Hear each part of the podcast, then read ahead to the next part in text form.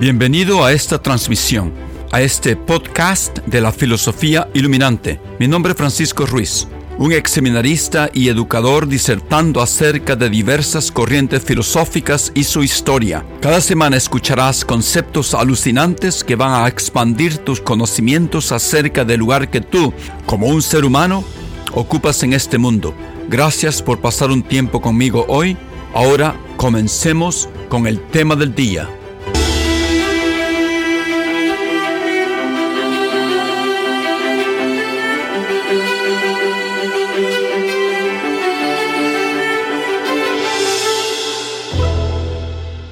Buenos días, buenas tardes, buenas noches.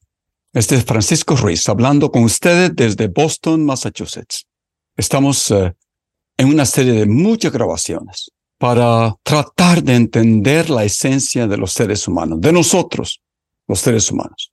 Me he tardado un poco preparando esta nueva grabación porque he estado leyendo bastante y me ha tomado tiempo entender nuestra serie en este momento que se trata de la problemática, el problema, las inquietudes o preguntas que se encuentran entre mente y cuerpo. Y no ha sido fácil. Esta es exactamente la, la idea que yo tengo, que yo, yo estoy aprendiendo al mismo tiempo que ustedes. La única diferencia es que yo estoy produciendo estas grabaciones para compartir lo que estoy aprendiendo. Este es el último libro que acabo de leer. Lo que para yo entender lo que es eh, fisicalismo, que es una forma de fisicalismo este libro, de un reduccionismo biológico. Está en inglés. El título es, eh, es simple. Dice Metazoa. Metazoa. La vida animal y el nacimiento de la mente. Publicado hace un año. Entonces, algunas palabras aquí que son intercambiables en este libro como experiencia subjetiva, sensibilidad, conciencia. El escritor es eh, de apellido Godfrey Smith y usa esos términos intercambiablemente. Y él escribe que nuestra comprensión actual en tratando de entender la relación que hay entre el cuerpo, el cerebro y la mente, nuestra comprensión no es suficientemente buena como para insistir en un lenguaje u otro de la conciencia, nuestro yo, dice este libro, no surgieron de la nada, sino que gradualmente fueron tomando forma más y más durante la evolución de la vida. Entonces, el enfoque del escritor es de un materialismo biológico evolutivo. Es decir, está convencido de que todos nuestros estados mentales son manifestaciones más que resultados de actividades biológicas, químicas y físicas. Él escribe, y estoy citando aquí, los procesos cerebrales no son causas de pensamientos y experiencias, son los pensamientos y experiencias. Entonces, en consecuencia, uno de los principales proyectos del autor en este estudio, que es bastante integrado, es bastante difícil, con un vocabulario bastante técnico, me ha tardado mucho leerlo, entenderlo, tratar de comprenderlo. Entonces, eh, en consecuencia, uno de los principales proyectos de este autor en este estudio es sugerir cómo las formas de vida y las formas mentales de los humanos tienen orígenes en común con los de otros animales. Y muchos de estos animales anteriores a la aparición de los mamíferos. ¿Y cuando supuestamente, de acuerdo con los científicos, pasó esto? Hace 200 millones de años. Para delinear esta historia natural de las mentes animales, el escritor de este libro ha estudiado, entre otras, eh, entre otros animalitos o criaturas, las esponjas marítimas, ha estudiado los arrecifes de coral, ha estudiado las medusas, varios tipos de camarones, cangrejos, lagartijas, tiburones, peces, delfines, ballenas, moscas, abejas, ratas y por supuesto primates, incluyendo a nosotros los humanos. También habla un poquito este libro de las plantas, pero nada más para contrastarlas, el contrastar el camino de la evolución que tuvieron las plantas con los trazados por los miembros de Metazoa. Metazoa quiere decir animales multicelulares. Nosotros somos parte de la Metazoa. Entonces el libro comienza con una descripción debajo del mar muy bonita. Eh, creo que fue en Australia, en el arrecife de Australia, y él describe un jardín submarino que está lleno de esponjas marinas que él vio porque le gusta bucear a este escritor y escribe mucho acerca de sus experiencias buceando debajo del mar. Entonces, comenzando con estas esponjas marítimas o marinas, ah, animales, porque son animales, y filogenéticamente hablando, son parientes más distantes de nosotros los humanos. Entonces, el escritor comienza estableciendo algunos de los temas clave en torno a los cuales se originan sus muchos estudios de casos de animalitos. Pero es difícil, él escribe en el libro, reconciliar de lo que hemos estado hablando. El dualismo de Descartes, no del mente-cuerpo, con esta perspectiva de la evolución basada en la premisa de la, que hay una continuidad entre los humanos y otros animales.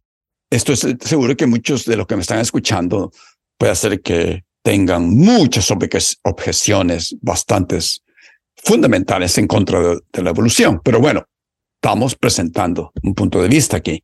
No tenemos que estar de acuerdo, pues algo que los científicos están estudiando. Pero incluso si los filósofos de la mente, supongamos, eligen a Darwin con su evolución, y dejan por un lado a Descartes, todavía es necesario, dice el escritor, que construyan un puente, puente intelectual, que conduzca desde la comprensión materialista de los fenómenos biológicos, no del cerebro, a una explicación materialista de los pensamientos, las experiencias y los sentimientos en términos de procesos físicos y químicos. Entonces, la descripción de una oración del autor del puente necesario, de este puente, del cual el resto del libro no continúa proporcionando muchos modelos eh, técnicos que hasta me dio dolor de cabeza leyendo este libro porque tuve que buscar vocabulario, tuve que entender vocabulario que es bastante técnico para mí. Pero él dice, la evolución de la vida compleja da origen naturalmente a la mente, al alma, diríamos nosotros, a través del crecimiento de la acción intencional. No hay unos animales que comienzan con una acción que tiene alguna intención. Los camarones tienen intenciones. Y de la sensibilidad hacia el medio ambiente. ¿Ok? Entonces, el tópico de hoy es fisicalismo. Este libro es parte de un fisicalismo que es biológico. Entonces, ¿qué es fisicalismo? Entonces, antes de discutir la corriente del fisicalismo, eh, desmenucemos un poco el problema de la mente en relación con el cerebro. O sea, el problema denominado mente-cuerpo. Casi todos los problemas o incógnitas de nuestra existencia en este mundo, preguntas acerca del universo, de la religión o de la existencia de Dios, yo creo que se pudieran explicar tal vez si pudiéramos resolver el problema de la relación que existe entre la mente y el cuerpo la incógnita del estar consciente de nuestras experiencias subjetivas, de nuestro yo, de nuestra alma, del sentido de nuestra conciencia individual. Bueno, los filósofos han estado tratando de entender este problemita desde hace muchísimo tiempo. Yo sé, yo sé, para muchos de ustedes la religión ya les dio la respuesta, ¿no? Alegando fuerzas sobrenaturales. Pero eso va a ser el tema de otras múltiples grabaciones que yo estoy planificando hacer cuando entremos en la área de las relaciones que existen entre nosotros los seres humanos que, que establecemos con un tipo de divinidad. Eso es otra serie. Hoy estamos hablando de filosofía. Hay no solo un problema aquí en la relación entre mente y cuerpo, porque hay varios problemitas. Estos son los problemitas hay varias partes de la mente o concentraciones de definiciones, porque la mente tiene diferentes facultades, aspectos. Hay varios tipos de estados mentales. Entonces comencemos nada más para que ustedes y yo estemos en la misma página, como se dice en inglés, en la misma página. Comencemos con el estado mental que incluye la facultad del libre albedrío. Algunos llaman esta facultad la volición o el acto mismo de la voluntad, nuestra intencionalidad, nuestros deseos, entonces, ¿cómo puede el cerebro por sí mismo ser la causa o producción de mis decisiones libres? Entonces, eventos ocurren dentro de nuestro cerebro que siguen las leyes de la naturaleza, las leyes biológicas y físicas y químicas de la naturaleza y las causas de las condiciones físicas de, de ese momento. Y a pesar de todo, este proceso, nosotros creemos que tenemos libre albedrío. En otras palabras, podemos escoger libremente y sentimos que si actuamos de alguna manera específica, al último segundo pudiéramos haber actuado completamente de diferente manera. Entonces, el hilo de la causación, la causa de nuestra libertad de escoger, porque hay que asumir que los científicos del momento buscan causas físicas, no parece ser comúnmente entendida como, como una causa. ¿Cómo entonces pudiéramos explicar nuestro libre albedrío, que nosotros podemos tomar decisiones libres? Bueno, ese es un aspecto del problema de la mente-cuerpo. El otro grupo de facultades de la mente, de los estados mentales, los pudiéramos llamar facultades cognitivas, que incluyen el conocer, el creer, el comprender, razonar, recordar. Aquí radica el asunto del significado que le otorgamos a los eventos mentales, porque la pregunta aquí es, ¿por qué tienen significado o intencionalidad? ¿De dónde viene eso? Nosotros tenemos conceptos y esos conceptos tienen un contenido. Los conceptos son acerca de algo, de alguna cosa, como decía Descartes. Yo estoy en Boston en este momento, en mi biblioteca de mi casa, como ustedes pueden ver, cómo esa idea tiene ese contenido, la idea que tengo, ese contenido. Las neuronas físicas adentro de mi cerebro no tienen contenido mental abstracto dentro de ellas. Mis células no tienen ideas, no tienen conceptos, no son acerca de algo. Mi cuerpo no tiene conceptos. Entonces tenemos que preguntarnos cómo el significado de las cosas entra en nuestras mentes. ¿Cuáles son las bases de eso? Estrictamente hablando, el cerebro físico parece ser inadecuado para crear significado. Esto es como si Descartes estuviera hablando. Nunca muere. Otro problema o aspecto de la relación entre mente y cuerpo es el estado de estar consciente de nuestro propio yo. Aquí están nuestras experiencias subjetivas y esa sensación que somos un individuo con nuestra propia narrativa interna, con nuestro discurso interno que fluye constantemente como si fuera un río y que nos hace consciente que somos entidades separadas del mundo exterior. Aquí incluimos las sensaciones diarias, como por ejemplo, yo puedo tener una sensación causada por una imagen del color rojo, de una flor roja. Esa sensación fue transmitida por la reflexión, supongamos, de una rosa roja, recibida por nuestra retina, procesada por nuestras neuronas, donde ocurre un evento mental creado por una reacción electroquímica de la corteza cerebral y al final de todo esta secuencia yo termino con una experiencia subjetiva. Estoy consciente del color rojo de la rosa. Esta conciencia parece ser completamente diferente en su naturaleza de todas las otras causas físicas que la precedieron. Entonces podemos preguntar cómo el cerebro físico pudo haber podido generar esta experiencia subjetiva que yo tengo del color rojo. ¿Por qué el cerebro no paró en el último instante, en el último pauso neural y se acabó? Entonces yo no tuviera la experiencia subjetiva de color rojo, pero parece como si naturalmente tiene que emerger una cosa distinta. Tiene que continuar el proceso físico-químico para terminar generando mi experiencia subjetiva. ¿Por qué tiene que existir esa experiencia subjetiva? Ok, ese es el aspecto mental de nuestra conciencia. Aquí incluimos el problema del yo, la experiencia subjetiva de mi individualización, de mi persona, de mi yo. Tenemos un cerebro que tiene diferentes partes que interaccionan la una con la otra. ¿Cuál es el yo? ¿Dónde está el yo? ¿Está en una parte y no en las otras partes? El yo, lo que me compone a mí mismo, parece ser una cosa unificada, una totalidad en un momento o tiempo determinado. Y esa unidad subjetiva permanece a través del tiempo. El yo es unificado. No es que yo soy yo antes de dormirme la noche y al día siguiente me levanto, me despierto y ya no soy yo. Sigo siendo yo a través de mi vida. Entonces nos preguntamos, ¿Cuál es la cosa o función del cerebro que suministra ese sentimiento de unidad que tenemos de nosotros? El cerebro parece ser un órgano muy, fragmentado, una, una entidad por sí misma que no parece que pueda generar la unificación o unidad del yo, porque parece ser un ensamblaje de partes, pero una, pero una persona parece ser una entidad. Bueno, en las grabaciones pasadas desarrollamos la posición del dualismo, que es una posición filosófica que trata de explicar y darle respuesta a todas esas preguntas que yo acabo de hacer. Y le da la respuesta ignorando completamente al cerebro, lo físico, no sin buscar las causas de las características físicas. Ahora bien, aquí llegamos al tópico de hoy. Como reacción al dualismo, hoy discutiremos la otra posición la llamada fisicalismo y sus tipos. Puede ser que una sola grabación no dé abasto para este tópico, me estoy dando cuenta. Muy probable que tome dos grabaciones para poder profundizar un poco en esta corriente filosófica. O puede ser que más de dos grabaciones. Todavía estoy estudiando el tema.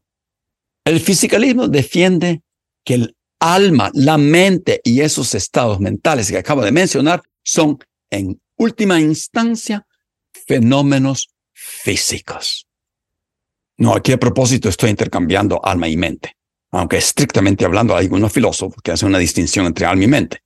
Hablaremos de eso después. La posición del fisicalismo implica que los procesos mentales, como las emociones, las percepciones, los pensamientos, son producidos por la actividad del cerebro y su estructura física. Desde esta perspectiva, la, la conciencia y la cognición son resultado de la actividad neuronal y pueden ser estudiadas y comprendidas mediante métodos científicos. Todo es sustancia física. Lógicamente, no hay nada que no sea físico. El fisicalismo dice en pocas palabras que todo el universo, todo el universo, todo lo que existe, se conforma a una sola condición y esa condición es la de ser físico. El amor, el dolor, el miedo, la felicidad, el odio, nuestro deseo, nuestra imaginación, nuestras memorias, nuestros conceptos, nuestra razón, nuestra alma, sí existen, pero son materia física.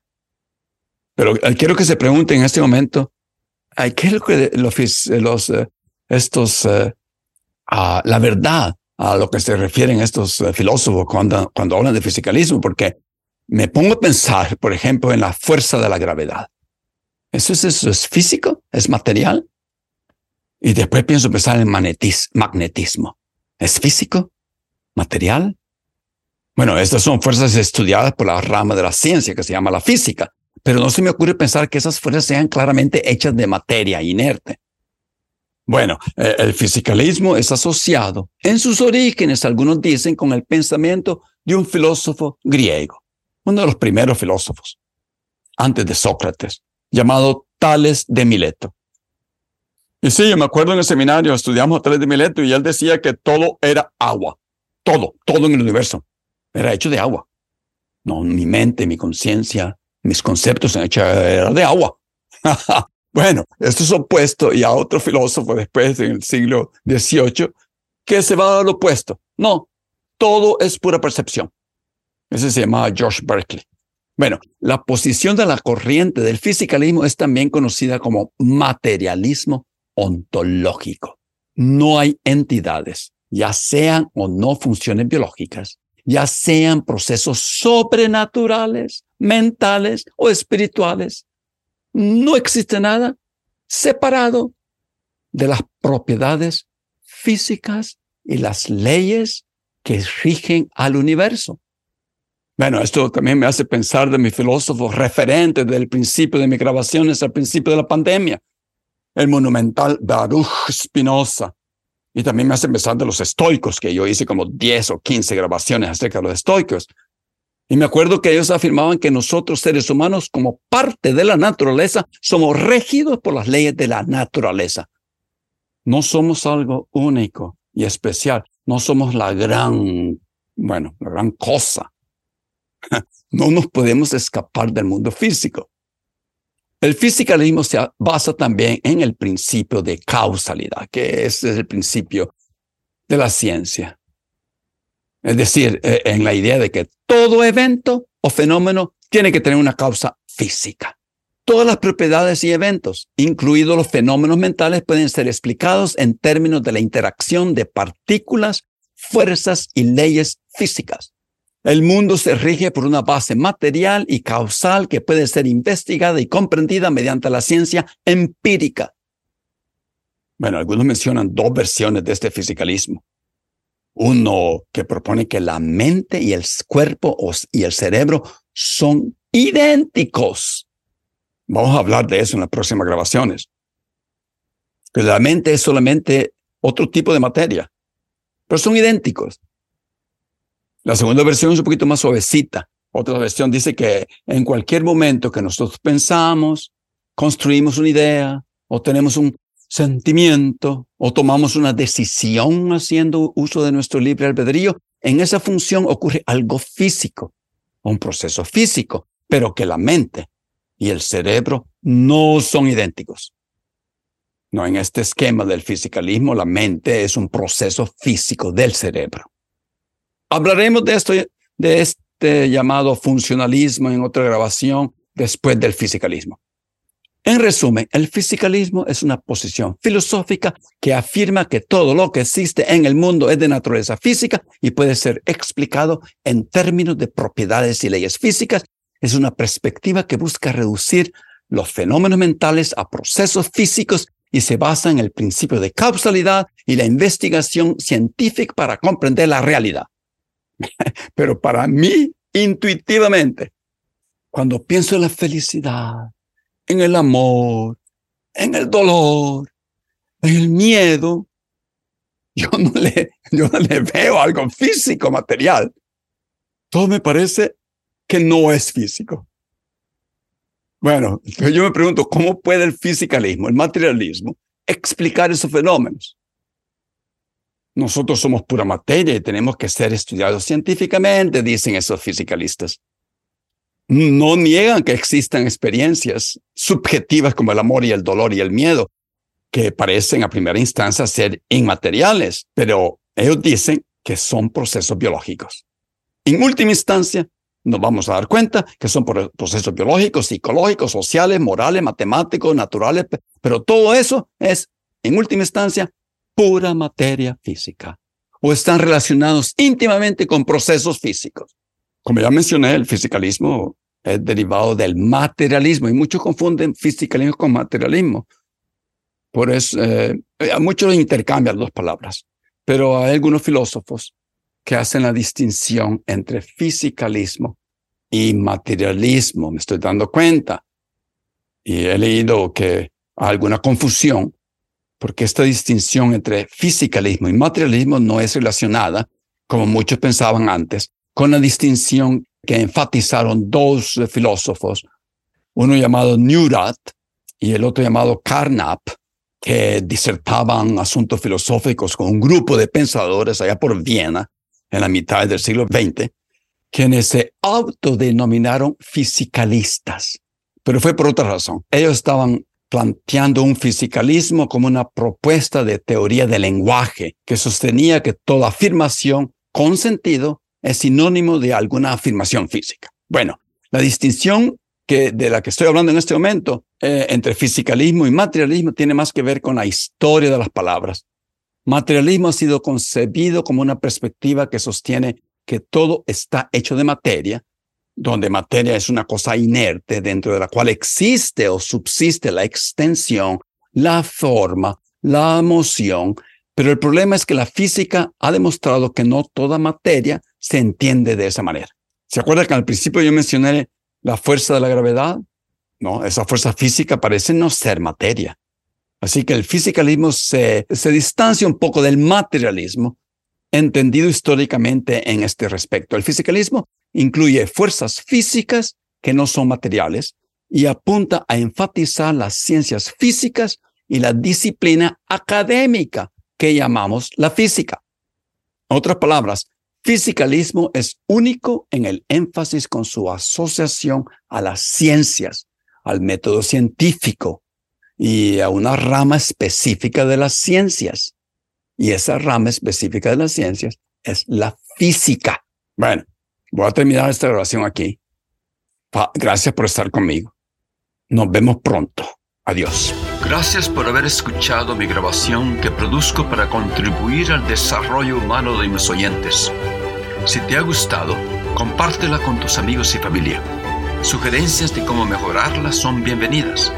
En los próximos episodios continuaremos discutiendo grandes ideas filosóficas que nos hacen reexaminar nuestras vidas y nuestro rol en este mundo. Hasta la próxima y que tengas un buen día.